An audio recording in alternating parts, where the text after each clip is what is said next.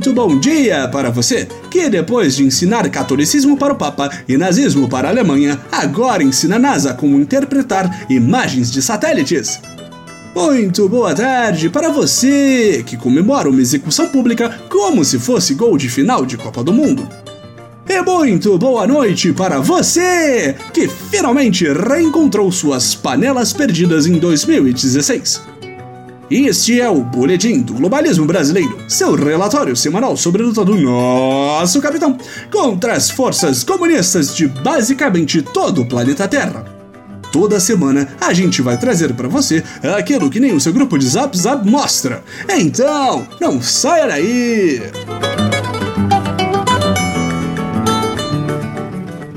Amigos, se antes o boletim gritava contra todas as tentativas patéticas dos perigosos globalistas, essa semana passamos por um batismo de fogo da nova era. Quem sabe da história mundial.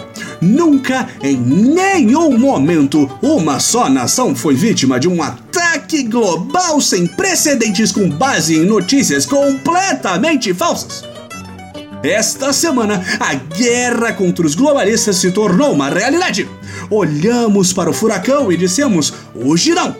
Nossos heróis bateram seus pés e falaram que o mundo deveria mudar e não o Brasil. Esta semana, o governo brasileiro e seu líder, o senhor Jair Messias Bolsonaro, foram atacados pelos globalistas e suas ferramentas de tortura, chamadas bom senso e cooperação internacional, e nós bravamente arregamos frente a todo o planeta Terra. Tudo começou no último dia 19 de agosto, quando a cidade de São Paulo anoiteceu em plena tarde, levando diversos paulistas a acreditar que finalmente eles haviam realizado o sonho de viver um inverno europeu, no qual anoitece 3 horas da tarde e a depressão cai junto com a neve. No entanto, o que era só o sonho da classe média se tornou pesadelo quando uma chuva preta caiu dos céus, fazendo com que os populares se perguntassem o que diabos acontecia. O furdunço acabou chamando a atenção para o chamado Dia do Fogo, quando fazendeiros do interior da pátria decidiram, aportados pelas falas sábias do nosso capitão, incendiar a floresta amazônica para mostrar que querem trabalhar sem legislações ou licenças. A celebração aconteceu no último dia 10 de agosto e desde então a floresta vem queimando sem nenhum tipo de comoção pública de larga escala, já que todo brasileiro sabe que nenhum problema existe no país até que ele afete a capital paulista, não é mesmo? Se a Amazônia é o pulmão do mundo, São Paulo é o cérebro autodestrutivo que nos manda fumar três maços de derby diariamente. A resposta internacional sobre a decisão interna de incendiar a maior floresta do planeta foi completamente desproporcional. Líderes de nações europeias, capitaneados pelo francês Macron, ameaçaram nosso país e até mesmo nossa soberania com suas promessas de ajuda e financiamento de programas de conservação que sabiamente foram recusados pelo nosso capitão, como mostramos no episódio da semana passada.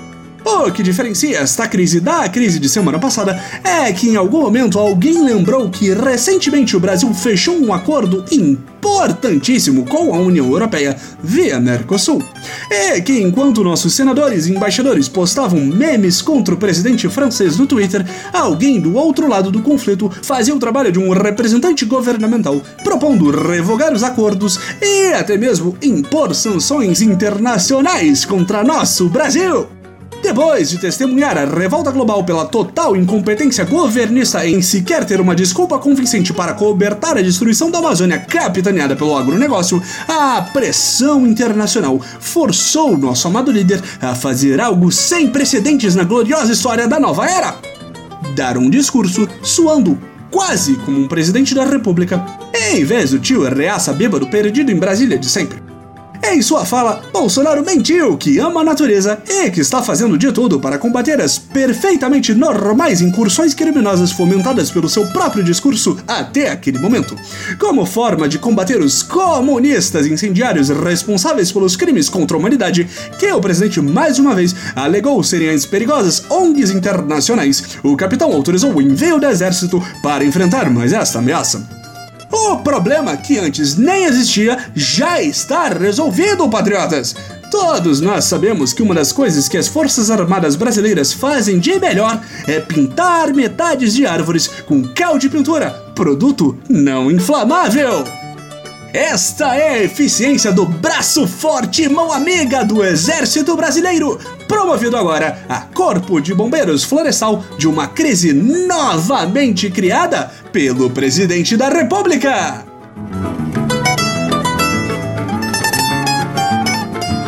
Esse foi o nosso Boletim do Globalismo Brasileiro para a semana de 26 de agosto. Envie sua sugestão ou crítica para nosso perfil em boletim B no Twitter e fique ligado nas nossas próximas notícias globalistas. E lembre-se, arregaço internacional acima de tudo, Brasil acima de todos.